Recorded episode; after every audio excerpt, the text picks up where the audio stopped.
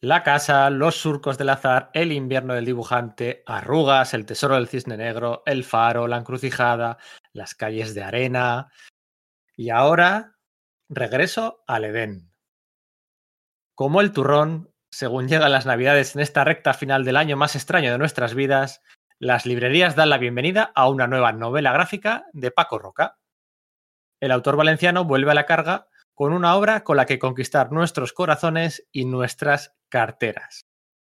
Con regreso al Edén, el rey Midas del cómic español firma una nueva obra maestra publicada, como no podía ser de otra forma, por Astiberri, y que aparecerá en muchas listas de lo mejor del año y en muchas listas de los Reyes Magos.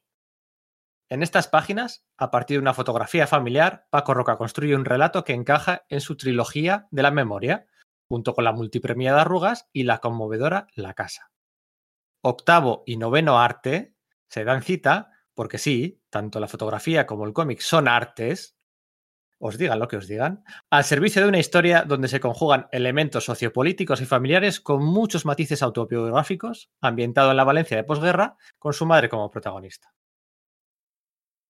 Para hablar de regreso al Edén, hoy están conmigo no uno, ni dos, ni tres, sino cuatro compañeros y compañeras de Sala de Peligro que no han perdido, no han querido perderse esta ocasión, que además es una ocasión muy especial, porque venimos en caliente, ya que de los cinco, tres de ellos, tres de ellos acaban de terminarse de leer la obra y además no hemos querido, por primera vez no hemos querido contrastar ni comentar ningún apunte antes de grabar. Así que va a ser una grabación, pues como cuando sales del cine casi casi de un blockbuster o de un partido y, te sientas con los amigos a charlar, pues va a ser así. A ver qué tal nos sale. Hola Iria, Iria Ross, muy buenas. Hola, buenas. Madre mía, yo vengo muy a tope, ¿eh? Pero muy a tope. Entre la entradilla que me has hecho, que me has tocado el temita, y Paco Roca, que me lleva por la calle del sufrir y del disfrutar, yo no sé cómo va a acabar el podcast de hoy, ya te lo digo. En caliente vengo. Hola Nerea, muy buenas. Yo igual que iría, muy buenas. Caliente, caliente y con el regalo del amigo invisible de este año resuelto. Porque la verdad que se regala solo esto, ¿eh? Sí, es muy socorrido. Iván Galeano, muy buenas, Iván, tío.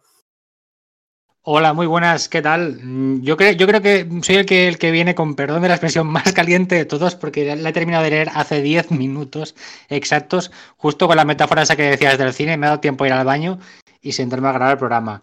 Mm, bueno, vengo como que estoy en otro mundo también, ¿eh? Sí, sí, sí, sí. Manu González, tío, muy buenas.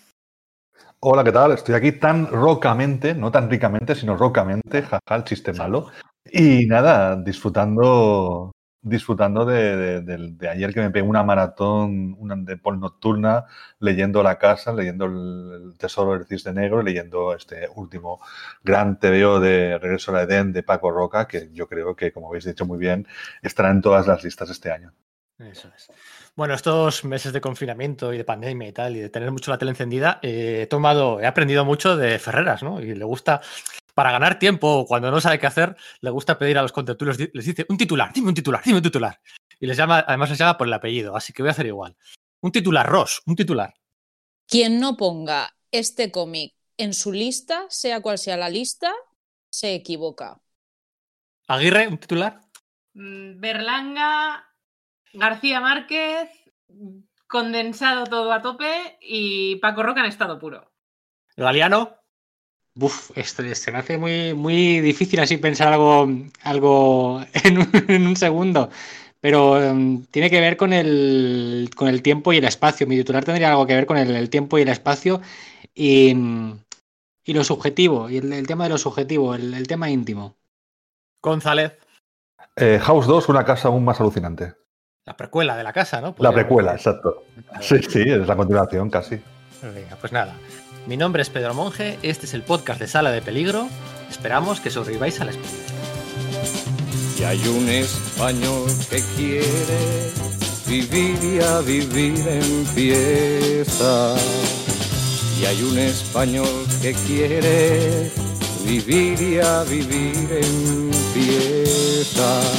Entre una España que muere y otra España que bosteza. Españolito que vienes al mundo te guarde Españolito que vienes al mundo te guarde Dios. Una de las dos Españas, adelante el corazón. Españolito que vienes al mundo te guarde Dios.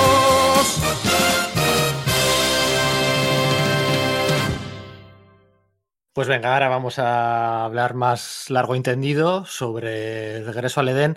Va a haber eh, spoilers, no lo, no lo, llamaría spoilers, vamos a comentar detalles de la obra, personajes, eh, situaciones, tanto políticas, sociales, culturales o familiares.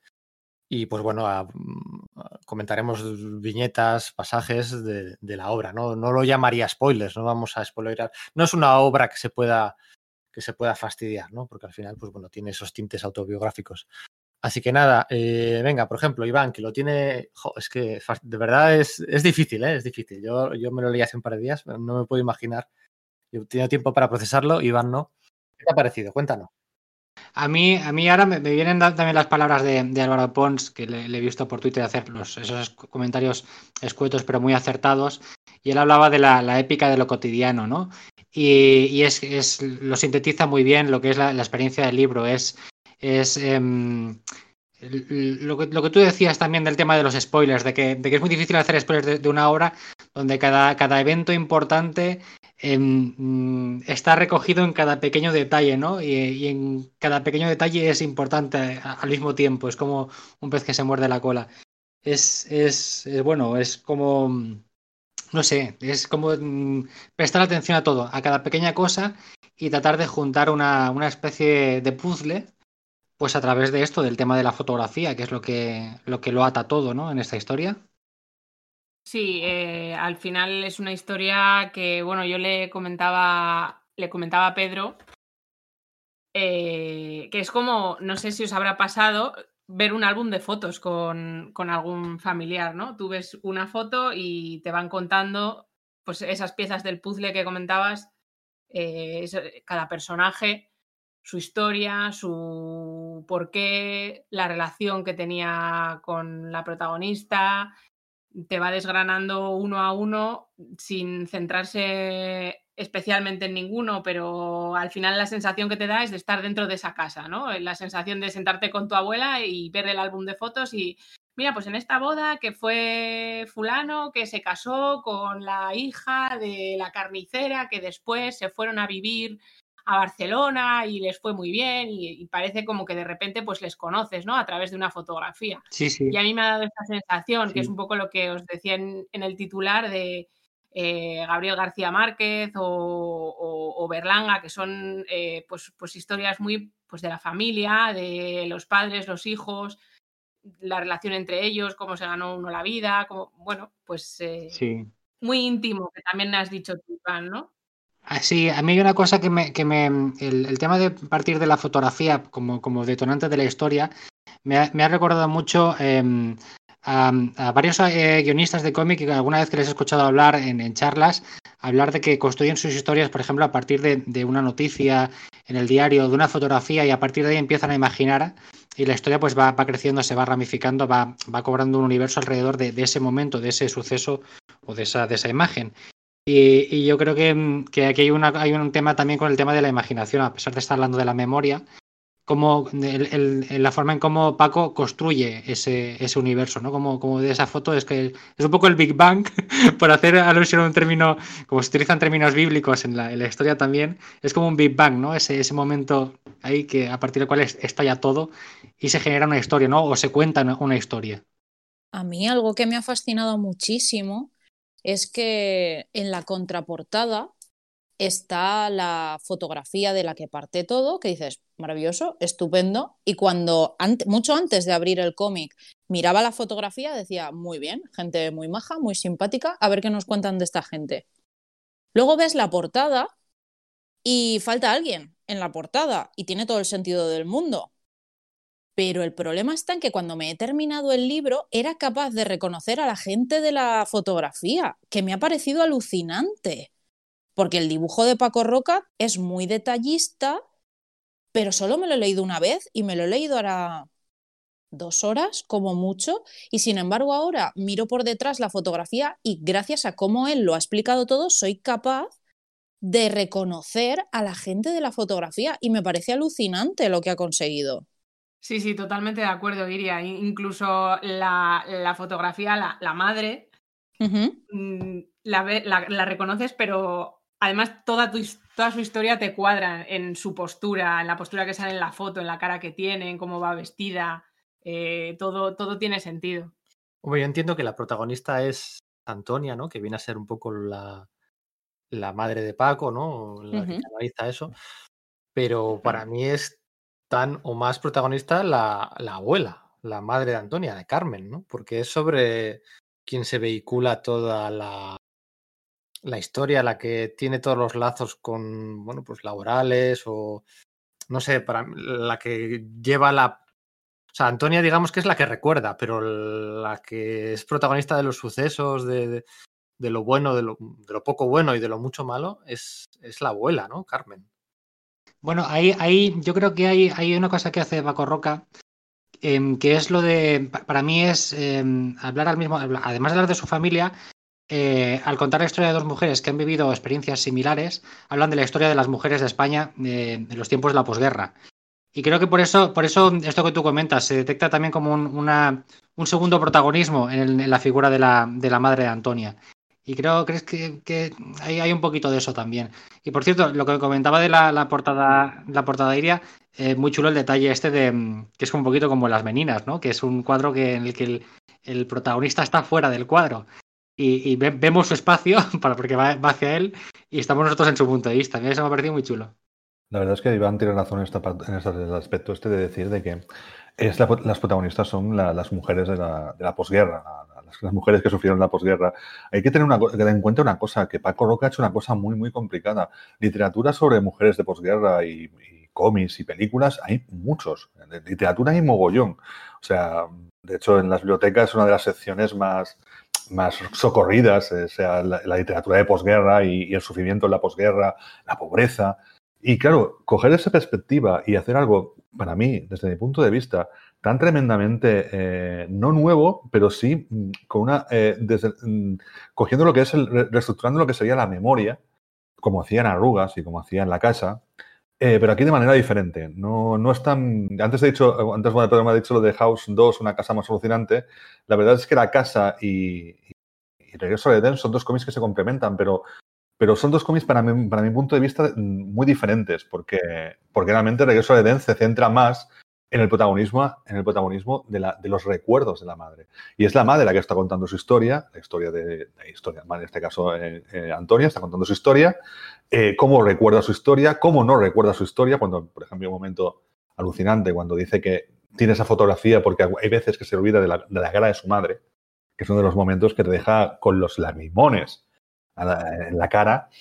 Y, la verdad es que la, casa era diferente, porque la casa era como eh, el recuerdo de tres hermanos eh, alrededor de su padre y que tampoco lo trataban mucho.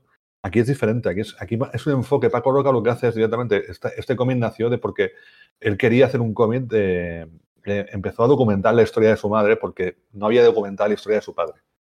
Entonces fue, empezó a hacer eso, empezó a documentar la historia de su madre porque él comprendía que que en las historias personales de su familia tenían que sobrevivir de alguna manera. Y la manera de narrarlo, la manera de contarlo, es tan una mezcla entre arte, porque hay momentos muy artísticos en el cómic, mezclados además con momentos muy emocionales, casi, casi momentos Steven Spielberg, por así decirlo. Eh, y, es un cómic, no sé, de verdad, que a mí me ha producido una sensación, sobre todo de novedad. El concepto de, de, de contar una historia ya muy, muy vista por todo el mundo, pero de una manera diferente. Sí, no sé si sí, sí. lo que pasa es que me parece una de maestría absoluta cómo juega con como un recuerdo feliz eh, la fotografía, que no deja de ser un recuerdo feliz, en realidad encapsula un contexto bastante triste en general, o sea, incluso del mismo momento en el que se hace la fotografía, ¿no? Esto parece la peli esta de Pixar, de Up, ¿no? No, la de, la, la de, de Inside Out. La de Inside Out, eso es, ¿no? Con, los recuerdos felices y tristes, ¿no? Y, y, y, además mezcla aquí toda la parte eh, sociopolítica, ¿no? También, que la casa estaba desnuda de, parte política o de parte social. Aquí está, aquí está bien presente y te hace que te cabres bastante por momentos. No sé si vosotros habéis, habéis visto reflejado algún recuerdo que os contaran a vosotros o yo, yo, yo, o sea, yo creo que es inevitable. Yo, hay cosas que yo no sabía, por ejemplo, eso de, de que tu suegro te alquilara la habitación y tú tuvieras que pagar la habitación y él se saca. Pues yo eso, por ejemplo, no lo había oído nunca. Pero otras partes de ingenuidad o de, bueno, analfabetismo, pues yo eso he visto reflejado en, mi familia, en mis abuelas, ¿no? Yo, claro, yo con, yo con 9 10 años, yo veía como mi abuela tenía en el espejo la lista de la compra que había hecho ella y pues yogur estaba mal escrito y había tres o cuatro cosas que estaban mal escritas. Y yo con 10 años decía, "Jo, ¿cómo puede ser posible? Pero claro, es que luego vas viendo que, pues como esta protagonista, ¿no? Que es que es imposible, que no se pudo, no se podía. Y yo me no sé vosotros, pero yo me he visto reflejado en más de una ocasión. Y yo no, yo no he llegado a llorar, pero vamos, Yo he llegado a llorar porque hay momentos narrativos intensos, hay momentos que no saltaremos muchos spoilers, pero hay momentos que están buscados con esa intención de, de- de que, de que te caiga la lagrimita un poco, ¿sabes? No, por el momen- la, viñeta final, por ejemplo, las viñetas finales eh, son preciosas. O sea, son muy, muy bonitas. Yo, por ejemplo, mi madre sí que, o sea, Paco Roca es 69, yo soy 74. Y nuestros padres sí que, sí que más o menos han tenido la misma edad, aunque la madre de, Paco Roca se crió más en la... vivió la, la guerra civil, la mía no, la mía nació justamente después de la, en el 39. Eh, sí, que, sí que es cierto que, que mi madre Antonia y mi madre Rocío y Antonia, las protagonistas, podían ser amigas. O sea, esa generación de, de gente que, que te- no estudiabas, tenían que sacarte de la escuela para trabajar muy, muy jovencita. A mí había momentos, por ejemplo, cuando están la madre y, y ella hablando en la terraza, que están lavando y, y secando, que me recordaba mucho a la película, a la película Roma. No sé si habéis visto la película Roma de, de Cuarón. Me recordaba ese momento, ¿no? De, gente, de gente humilde, esos momentos de felicidad en, el- en la terraza, cuando da el sol, más o menos, se pueden escapar un poco, porque claro, ellos viven, ellos viven en una casa donde me parece que vivían como 10 personas, ¿no? Creo recordar.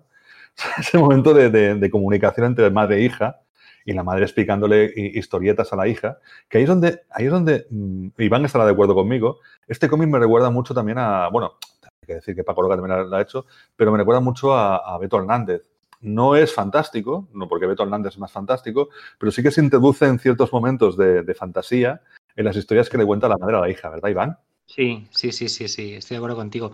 De hecho, ahora, ahora que comentas esto, el, el tema de... A mí me ha llamado mucho la atención y enlazando con la pregunta que hacía, hacía Pedro también, y eh, el tema de la imaginación de nuevo, pero en el tema de la imaginación de, de ella, de la protagonista, es decir, como esa forma de, de vía, vía de escape para, para, para salir de la realidad y, y cómo eso, todo eso se lleva al libro, ¿no? Como la narrativa se rompe para ilustrar las cosas que están en la, imaginación de ella.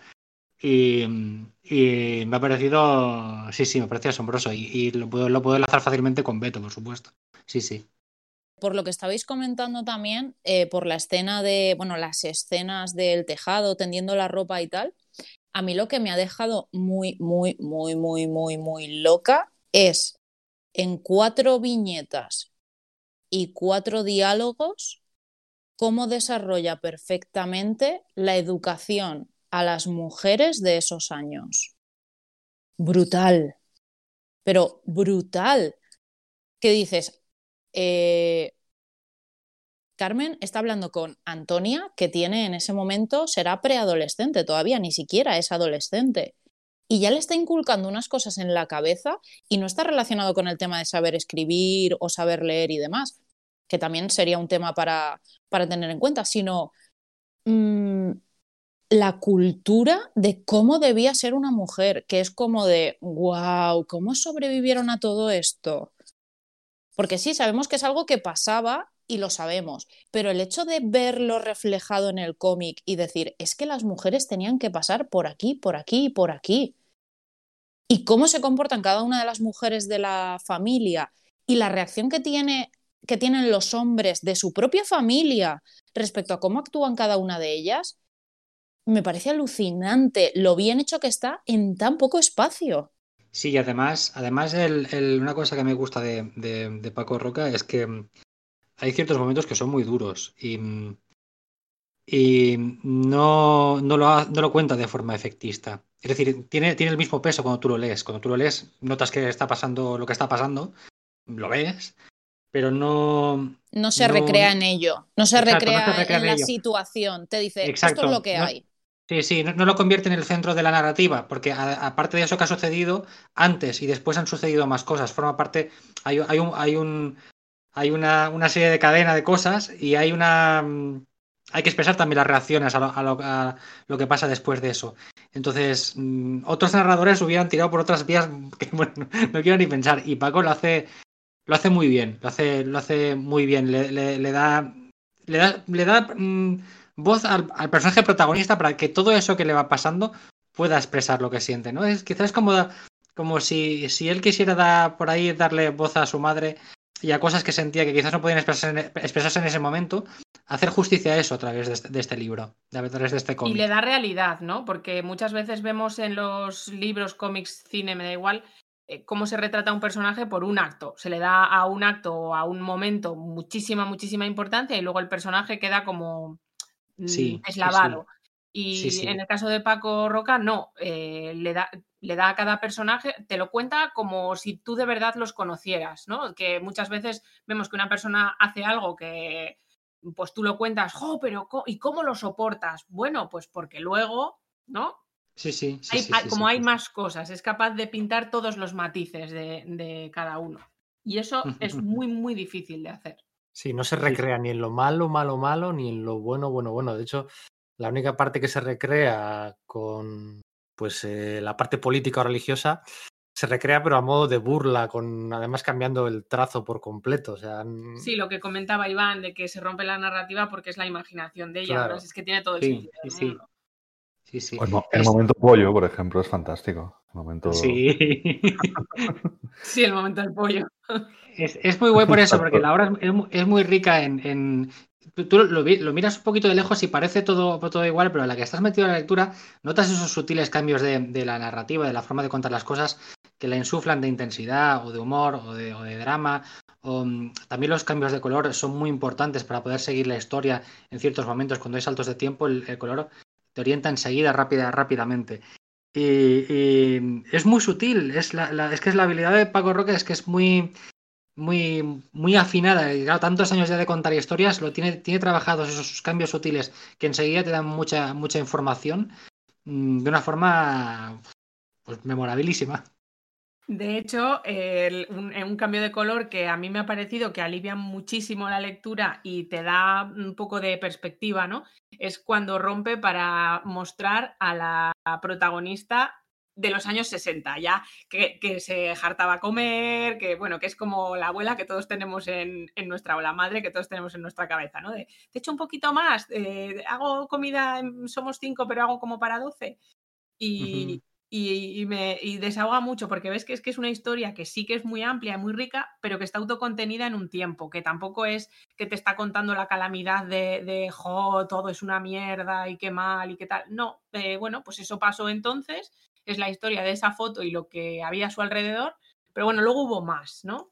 pero es duro. o sea, Es, es- duro, no deja pero, de que ser no- duro, porque pero él te eh, cuenta que no se limita que todo a aparece la eso, que- muerte que en ha varias ocasiones felicidad. ahí, o sea, que- pero lo hace, lo hace estupendamente, ¿no? Cuando te das cuenta de que, el- de que la madre va, todo el rato va de negro, ¿no? Y tú dices, ostras, es que todo el rato es como metáforas, radiografías, fotografías.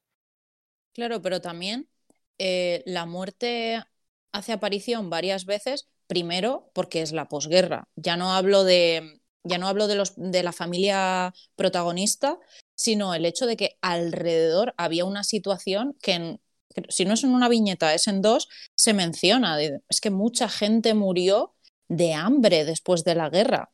Es muy duro decir eso, pero era lo que pasaba. Y sin embargo, aunque la muerte hace aparición varias veces por temas muy lógicos y muy normales y que obviamente tienen que pasar y que han pasado, tampoco se recrea en ello. Es decir, así como las situaciones difíciles que pasa la familia eh, no se recrea de forma morbosa en ellas, en la parte que, que atiende a las mujeres, eh, las muertes son muy verosímiles. No hace un, un capítulo gigantesco en torno a la muerte de X personaje, sino que, pues lo que pasaba en esa época, pasó esto, esto y esto, esta persona murió por esto. Y sigue la historia, porque realmente Claro. lo que estamos viendo es una representación de unas memorias que no son de él, sino que son unas memorias que le han transmitido a él de forma oral y que él representa, que tendrá su parte de eh, fantasía e invención, bueno, fantasía no, de parte de la imaginación de él respecto a lo que le han contado, obviamente, pero no, no podemos olvidar que el trabajo que ha hecho de recopilar historia oral, muy probablemente, porque sí, claro, si la única fotografía que había era esa, recopilar información oral y pasarlo a esta obra, yo es que estoy muy alucinada con esto. o sea, es que me ha dejado muy fuera de juego. Y también os digo, si hemos sido capaces, que ahora seguiremos hablando, pero si hemos sido capaces de sacar todo esto en una primera lectura, cuando me siente y me la lea con toda la tranquilidad del mundo, me doy miedo a mí misma. O sea, igual No, me perdéis para un par de meses. Es que luego Mm, además, Paco Roca me va a dar la excusita para desaparecer.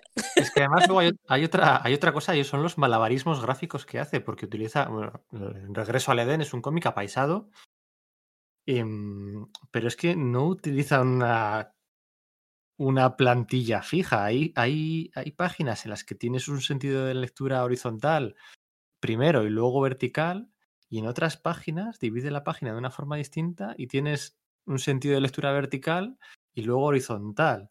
O, o de repente te rompe y te pone como cinco verticales o tres horizontales o, o alguna splash page de vez en cuando. O sea, incluso en eso, en las segundas y terceras lecturas nos vamos a quedar mucho más hipnotizados viendo todos los trucos gráficos muy propios de Paco Roca, dicho sea de paso, pero es que es, es fascinante, ¿no? Cómo, cómo te, te guía la, la- la- la- la vista de una forma súper fácil, pero en el fondo lo que está haciendo es muy difícil, ¿no? Que no haya un sentido de lectura igual en ninguna página. Algunas tienes tres columnas, en otras tienes cinco, en otras tienes dos filas, en otras tienes tres, en otras tienes cuatro. Eh, es brillante.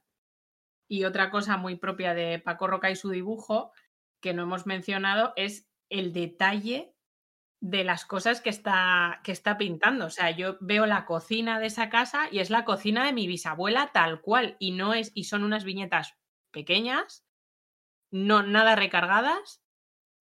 No sé cómo lo hace, pero es exactamente la cocina que tenía mi bisabuela. Son las sillas, pasas otra viñeta, son las sillas, es la cazuela, es, o sea, el retrato de la época perfecto. Y luego, aparte, los que vivimos en Valencia o la gente que ha visitado Valencia, es que se reconocen muchísimos sitios. Pero Claro. muchísimos. Incluso, por ejemplo, eh, hay viñetas donde se ven el balcón de la casa o la entrada de la casa y demás, que es en Ruzafa, que es un barrio de aquí de Valencia. Y vale, no sitúas cuál es, igual ni siquiera es real esa casa, pero es que da igual, porque está tan bien representado del estilo que era en la época y del estilo que sigue existiendo, que dices, puedo situarlo tranquilamente sin ningún tipo de problema. Y luego también, por lo que estabais comentando, yo creo que, bueno, por lo que estaba comentando Pedro respecto a, a la organización de las páginas, yo lo había pensado, pero me ha cuadrado mucho más con lo que has dicho tú antes, Nerea, con lo de mm, el álbum de fotos Ah, es verdad, claro. me cuadra más. Porque si tú piensas que está paisado como los álbumes antiguos y que te va contando retazos de la fotografía y de las cosas que él sabe, ese orden desordenado, porque parece que está desordenado, pero hashtag no, arroba policía, esto, to- esto está todo pensadísimo, eh, me cuadra mucho con lo que ha dicho ella al principio. Es más, ahora me cuadra más y todo. Sobre lo que decías de las escenas de Valencia, Iria, eh, la playa, hay una página en la que sale la playa de Nazaret, cómo ha ido cambiando a lo largo del tiempo. No sé si tú llegas a reconocerlo. Es tal cual, o sea, yo ya lo, obviamente yo ya lo conocí con la ampliación del puerto y demás, pero yo sí que he visto fotografías de, de mi familia paterna, que, porque mi familia materna es gallega y mi familia paterna es valenciana. Eh, y en las fotografías de mi familia paterna existen fotos de, de toda esa playa y de, y de las ampliaciones que se hicieron y demás. Así que sí, yo cuando lo he visto lo he reconocido perfectamente. O sea, no sé si se llamaba así esa, esa playa. Eso lo desconozco. Pero que sé dónde está y cuál es la ampliación del puerto de la que habla, eso seguro. Y luego, por ejemplo, sale también pues la, la Catedral de Valencia, el Miguelete, la Plaza de Toros de Valencia, que encima lo más gracioso es que la Plaza de Toros cuando sale representada, si la conoces, se ve perfectamente desde dónde está hecho el dibujo. Es genial, o sea, está muy bien representado. En esto es muy parecido eh, Paco Roca a Jaime Martín. Jaime Martín, como habéis leído, la deja más tener de años, en el que también mezcla muchas, muchas cosas de, de Barcelona y, y, es documentalista excelso. O sea, creo que los dos autores, además los dos autores son bastante también de la misma época y han tirado un poco por, por, por explicar un poco la familia desde dos puntos de vista diferentes. En este caso, porque, porque Paco Roca es más, experiment, es más experimental desde mi punto de vista que, que Jaime Martín. Estoy viendo aquí unas páginas con la fotografía. Anda que no le, anda que no he oído yo veces a mi madre decir que si, que si hubiera una. Yo creo que esto a mi madre y a mucha gente. Que si hubiera un incendio en casa, lo, lo, único que, lo primero que cogería para salir corriendo, lo único que cogería serían los álbumes de fotos. No sé si esto vosotros lo habéis oído alguna vez, algún familiar decir o lo habéis pensado vosotros. Pero vamos, que lo que le pasa al protagonista en esta página que estoy viendo es, es igual que lo que me contaba mi madre. Oye, otra cosa, eh, no se corta, bueno, pues a la hora de algunos, eh, algunos lemas políticos, ¿no? Con, eh, con cómo tira de ironía, ¿no? Con lo de los pobres son pobres porque son unos maleantes y unos vagos, ¿no? Eso vigente, pues fíjate, 80 años. Yo precisamente ahora que habláis de esto, mm, tenía una curiosidad que si, si durante la lectura del, del cómic eh, notabais que aunque estaba hablando de una historia del, del pasado, del pasado de España, eh, os, os, hablaba, os hablaba un poco del presente, ¿no? Porque yo, por ejemplo, desde el principio, con el tema de la, de la fotografía, estaba todo el rato pensando en, en cómo ahora pues la, la, fotografía parece como que está se le quita valor, ¿no? Porque es algo que puedes hacer fácilmente y tenemos millones y millones de fotos y la historia empieza dándole muchísimo valor a una sola foto, ¿no? Y es como que me está hablando del, del presente. Y luego cuando empieza a hablar eh, de los fascismos, que es algo de lo que se habla bastante ahora, también era, me daba la impresión como que se hablaba del presente. Y igual también cuando hablaba de, pues, de eso, de la pobreza y cosas así. No sé si a vosotros también la, la obra, a mí especialmente me ha pasado al principio. Luego igual quizás me he metido más en el mundo que construye el cómic, pero mientras la leía al principio me, era como que me, estaba hablando de los tiempos actuales, del, del, momento actual.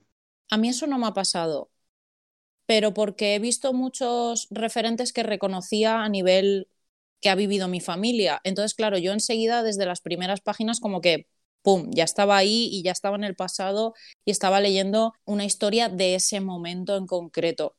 Pero sí que es verdad que la forma que tiene Paco de acercar la historia al presente para que la gente de hoy en día lo entienda, porque queramos o no, esto puede leerlo gente que no está acostumbrada a leer este tipo de cómics, porque si algo tiene Paco Roca es que consigue que hasta gente que no lee cómics los lea.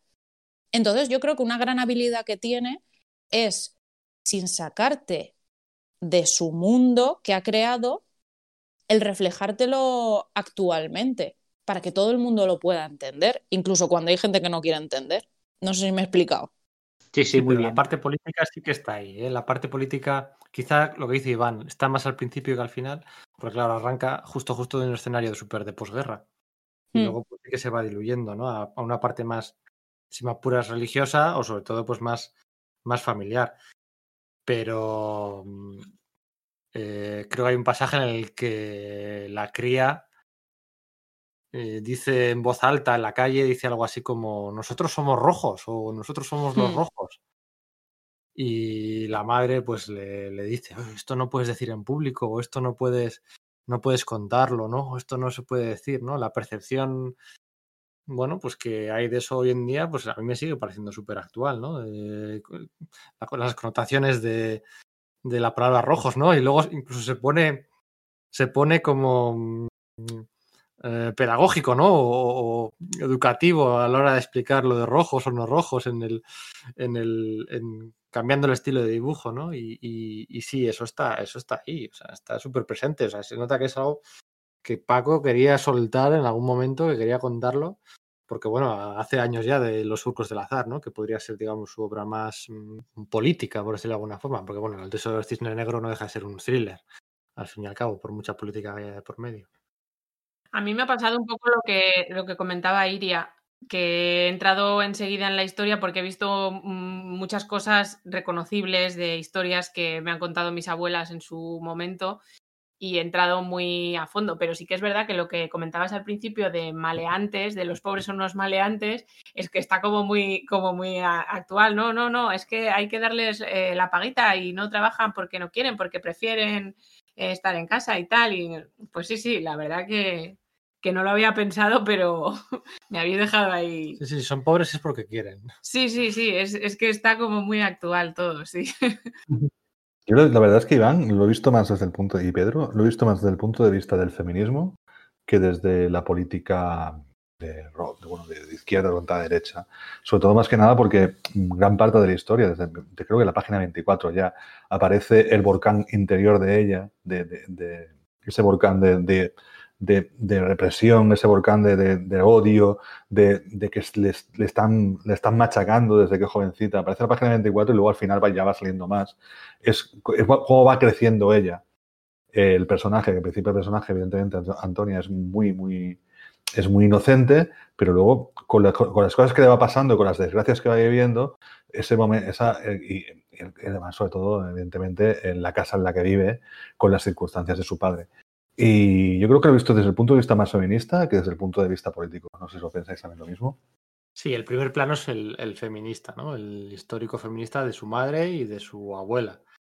Y lo que tuvo que soportar de su abuelo y, si me, apura- si me apuras, de la suegra. Porque también, Celita. también telita. Ese, es- tela, tela veranera. Ese, ese devenir de que las mujeres vienen a sufrir. Pero yo sí que le he visto, eh, sí que es cierto que estoy de acuerdo que el primer plano es feminista sin ninguna duda, pero luego es una crítica que por eso comentaba yo también al principio el tema de Berlanga.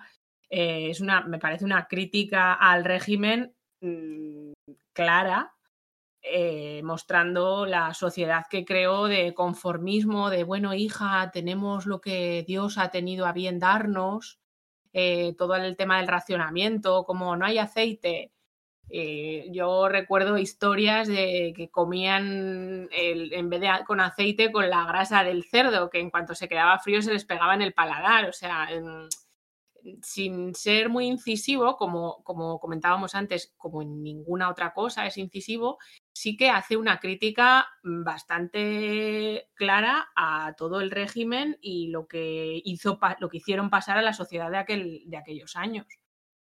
Hay un momento también muy bueno, por ejemplo, el, el- que ellas sufren mucho, pero lo llevan en silencio. Sin embargo, el hermano pequeño no para de quejarse todo el rato. Siempre tiene hambre. No sé si os doy cuenta que siempre que sale, sale enfurruñado que tiene mucha hambre. Sí. Y la pasión que suponía el cine, o a cualquier eventillo que había por aquel entonces, un, evento cualquiera. O las tacitas. Pedro, las tacitas, las tacitas como, como tener tacitas de, de café como distinción de como, como nuevo rico, ¿sabes? Ese, ese momento que se queda, y además se marca mucho en la historia, que incluso, incluso ella, su hermana, cuando se va, le, le- le cuenta, tenemos muchas tacitas, ahora sí, que es muy triste, Es, por cierto. es- es que eso es el tema, es el tema de lo que decía yo antes, del tema del el- la imaginación o el imaginario, ¿no? De que, que tú construyes. Si yo, yo me invento una historia y vivo en este mundo, si yo mm, consigo todas las tazas que necesitamos para. Todo eso está muy bien ahí, ahí contado. Es, la vía de escape de la, de la situación, de la miseria que estás viviendo y que tú construyes con tus, con tus visiones, con tus ideas, ¿no? El, ahora hace poco leí, leí un cómic que, aquí no se ha publicado mucho, que da mucho la tabarra, mucho la tabarra, que es el Apsara Engine, de, de una, autora, una autora trans, y habla de, de cómo se construye el futuro a través de, de, de la, imaginación, de imaginar las cosas primero y, de dibujarlas y de ponerlas sobre el papel, ¿no? De construir mapas. Y, creo que esto es, es universal, ¿no? De, para salir de ciertas situaciones. Yo creo que incluso no, no es escapismo, yo no hablaría de escapismo, yo hablaría de, de im- imaginar el mundo como lo queremos para tirar por ahí luego, ¿no? Y eso es lo que, lo que hacía Antonia un poquito en la, en la- en- en- la historia. Bueno, pues si queréis, ya para ir acabando, eh, lo hemos dejado para el final, pero bueno, las primeras páginas y también las últimas, ¿no? Este recurso narrativo gráfico que utiliza Paco Roca para abrir el cómic. Un cómic además que tú ves la portada, que no, no lo hemos comentado, hemos comentado, hemos hablado de la portada, pero la portada no sugiere nada triste, no sugiere el título, regreso al Edén, la portada están ahí todos sonrientes, no, no sugiere que luego vas a, vas a tener esa, ese, ese golpe de realidad, de, bueno, no lo llamaría nostalgia, de- de- bueno, pues de dureza, ¿no? Eh, las primeras páginas y las últimas, ¿qué os han parecido? Espectaculares. No me lo esperaba para nada. Que empezara. Abres el cómic. Claro, después de ver esa portada, abres el cómic, ¡pam! Página en negro. Y yo he pensado, Astiberri la ha liado. Lo ha impreso mal. ¿Qué ha pasado aquí? Pero no, no. Eh, es así, que nadie se asuste. Pasas la página y empieza con nada, unas, unas letritas en blanco. Pero como uno, dos, como en la tercera página, que si me descuido no veo las letras en blanco. Me he quedado loquísima. Yo personalmente, la frase, y la frase que dice, yo es que personalmente nunca había visto un cómic que empezara así. Igual vosotros sí que conocéis alguno, pero yo es la primera vez que me encuentro con esto. Entonces, claro, me ha, me ha dejado muy impactada. Y la primerísima frase es, ¿durante cuánto tiempo no existió Antonia? Y claro, ya dices, aquí hemos venido a sufrir. Impresionante, me ha dejado muy loca este tema. Es un poco voz en off, Iván. Sí, sí. mm, a ver, yo, yo lo que lo que lo que de, mm, lo que quería comentar es que el, el tema del, del texto, precisamente, además, aquí es el, el tema del, del texto como dibujo. Es decir, te, te está contando una cosa y, el- y- y lo que te está contando está relacionado con la imagen que estás viendo, que es nada, es unas letras muy pequeñas en una página en negro. Y, está relacionado el, tema del texto con la imagen. Pero Está- que te, que juro que casi me paso la página. Sí, sí, lo, sí, sí, a mí me, me pasa de, igual. de pom, manchurrón negro ahí, pero además es que es un negro impreso en plan precioso, que también te digo, Astiberri, Sí, sí. ese negro deja huellas, ¿eh? Que no en mis dedos, sino mis dedos en, en el cómic. Sí, sí, Pero- y, es un, y es un negro que puede ser cualquier cosa. Cualquier cosa Es que es un mm, negro tan, tan, tan, tan, tan intenso. Y entonces he pasado la primera y digo, vale, no, nos han rayado, es que esto empieza así. Y mi cerebro diciéndome, ay, hija, eres más lenta que todas las cosas. Paso a la siguiente y como está en la esquinita inferior, no lo he visto. Vuelvo a pasar, digo, no, a ver, digo, tanto no puede ser. Y casi me paso la primera frase del cómic. Digo, no puede ser. Yo creo que también es la confianza de, de- de la editorial en su, en su mayor, creo que es su mayor autor. Eh, porque normalmente cuando tú empiezas un, un, cómic o un libro, lo que sea, te pones los derechos de autor y la, mancha y la información. En este caso, la confianza de dejarle eh, que el autor empiece a narrar su cómic en la página 2 directamente, porque el negro ese empieza la página 2 y luego continúa. O sea, eso yo creo que es una, una apuesta muy grande eh, a lo que sería el artista en este caso. Yo iba a decir que mm, creo que Iván ha dado en el clavo, creo que al principio, diciendo que era como una historia del espacio y del tiempo, algo así has dicho, ¿verdad, Iván? Sí, sí, sí, sí, sí, sí, correcto. Y sí, es que eh, si pasamos un poquito más de la página 1 y la 2, que yo creo que nos ha pasado a todos lo mismo, yo pensaba que eran agradecimientos, o sea que no os digo más. eh, vemos como la línea, una línea como que quiere esbozar una línea del tiempo, ¿no? Y una pequeña motita ahí que representa a Antonia, que es a la vez como la humildad del autor de decir, bueno, voy a contar una historia pequeñita en, toda la, en todo lo que hay, no, no, no quiere ser, no va de grande, digamos, Paco Roca, y, nos enseña, pues bueno, pues, la, pues lo chiquitines que somos, ¿no? Lo, lo, una historia que nos puede parecer súper trascendental y que al final, pues bueno, pues sí, pues, pues es una más. Entonces te deja como muy roto. A mí me ha dejado muy, muy, muy rota, la verdad. Sí, que no somos nadie, ¿no? Sí, sí, es la, representación gráfica cruda y real de que no somos nada. Sí, cómo dibujar, no somos nadie, sí. También, también es, un, es un efecto muy cinematográfico. Y una voz en off narrando de qué pasa, no sé qué, que si nos fijamos en una persona, ¿no? Pero es un momento, pero quizás aquí en el punto también, es como dice, lo dice Iván y lo que estaba recordando, es el concepto del tiempo y el espacio, pero también un, un poco también un concepto más espiritual, que también le pega mucho al, título, sobre todo por la mentalidad católica o por la educación católica de ella, y regreso al Edén también. Creo que también va por ahí los tiros.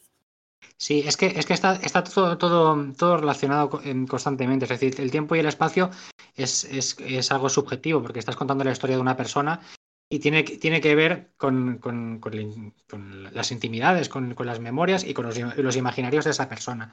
Entonces es, es el cómic es una buena herramienta para contar esto, porque lo que tienes en definitiva es un medio que es visual y lo que decimos siempre, en el cómic tiempo y espacio es la misma cosa.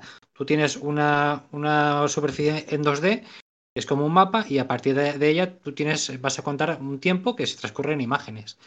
Entonces puedes ir para atrás, puedes ir para adelante, puedes congelar el tiempo y eso te permite pues al final construir, eh, construir una historia. Y bueno, ya está, ya está bien, yo no sé sacarle más, más, más eh, jugo, jugo al tema porque yo lo que tengo ganas es de que más gente lo lea porque es una historia muy buena. Y tengo ganas de que lo lea todo el mundo, es decir, no solamente los que leemos habitualmente cómic, sino toda esa gente que, mm, que, que a lo mejor tiene curiosidad o que lee uno o dos cómics al, al año, pero ya lee un poquito, ya me parece muy bien que lean también esto porque estoy seguro que les va a gustar. Yo, yo, lo- yo es el, el cómic típico mm, que siempre digo que siempre son los de Paco Roca, que voy a recomendar a la gente que no lee cómic habitualmente en mi familia y que sé que son historias que, que- que les va a gustar, que las va a entender y que las, va, las van a entender como suyas, además, que es, es su propia historia. Oye, pues para toda esa gente que compra uno o dos cómics al año, Navidad, en los cumpleaños, en el día del libro, pues aquí en los podcasts de Sala de Peligro ya sabéis que solemos recomendar que vayáis a una librería pues con, con tradición, con solera, con, con veteranía. Una librería que lleva pues 25 años trabajando en esto de los cómics y que va a saber recomendar si me ha gustado este de Paco Roca, ¿por qué otro puedo comprar? ¿O qué tal? Pues os lo van a recomendar. Y esa librería, esa tienda de cómics que recomendamos en Sala de Peligro, es eh, Comics Universal, Universal Comics. Que además eh, me consta, ¿no? Ahí Iván y Manu, que sois de, Barcelona, me consta que la conocéis. No sé si conocéis y habéis estado en la tienda nueva, porque eh, Universal Comics tiene tienda nueva. Han cambiado hace poquito hace muy poquito tiempo han cambiado de, librería, de establecimiento. Yo he estado, yo he estado en las dos. Eh, además, hace, hace un par de semanas estuve, estuve en la nueva. y estuve en la antigua, que está muy, muy, muy, muy cerquita de la, de la nueva. Y, está muy bien, está, está muy chula. Además, ahora, ahora en, los tiempos en los que estamos viviendo con el tema de las distancias, la tienda nueva yo la encuentro un poquito más espaciosa que la, que la antigua, que igual era un poquito más, más estrecha. Y, hay espacio para moverse tranquilamente por la tienda, mirar los cómics con calma, eh, hablar con el, el personal de la tienda también. Y está chula, está muy bien. Si no has ido, Manu, cuando quieras quedamos. También he oído, a ver si quedamos un día para ir, porque tengo más ganas de saludar a Ferran, que hace pues, desde el, el último salón del cómic que me invitó a firmar, que me has firmé al lado de Jaime Martín, eh, que no lo veo y tengo ganas de verlo. O sea, y- porque me, me contó que ya estaba la tienda nueva y que la estaba, estaban ya moviendo las cajas. Tengo muchas ganas. Quedamos un día, Iván, y además hacemos un chino de esos buenos que tú y yo queremos, ¿vale? Perfecto, mejor plan imposible. Que digo que yo me acabo de dar cuenta de una chorrada. A ver, una chorrada no, que yo a mí que me cuesta lo mío. Los textos que hay entre capítulos y, em, y los nombres de los capítulos y demás, que están escritos así como si fuera de forma manuscrita, entre dos líneas muy finitas azules, cuadernillo rubio de toda la vida de Dios, para aprender a escribir y a, y a tener Sí. buena caligrafía, Vacaciones Santillana. tal cual. A mí este cómic me va a quitar mucho tiempo libre. Mm, si desaparezco un par de semanas, echadle la culpa a Paco Roca, que aquí hay mucho que releer. Iván, Manu, últimas palabras. Pues un poquito más, yo creo que hemos dicho un montón, pero, pero, pero eso, lo- yo, lo, que, lo, que, lo que os decía, que tengo muchas ganas de que la gente se acerque, se acerque al TVO y, y que lo tesoren un poquito como si han leído la casa como un díptico, para mí, para mí es un díptico con la casa eh, muy interesante, muy interesante. Las dos obras habla- hablan del- del hogar, hablan de la familia y los dos son acercamientos muy, muy diferentes, muy diferentes y muy interesantes. Pues poco más que añadir a lo que han añadido La verdad es que es una de las, de las grandes obras imprescindibles de Paco Roca, Iván, Iván, porque ya tiene unas cuantas. Y, y la verdad es que pf, al ritmo que va este hombre, no.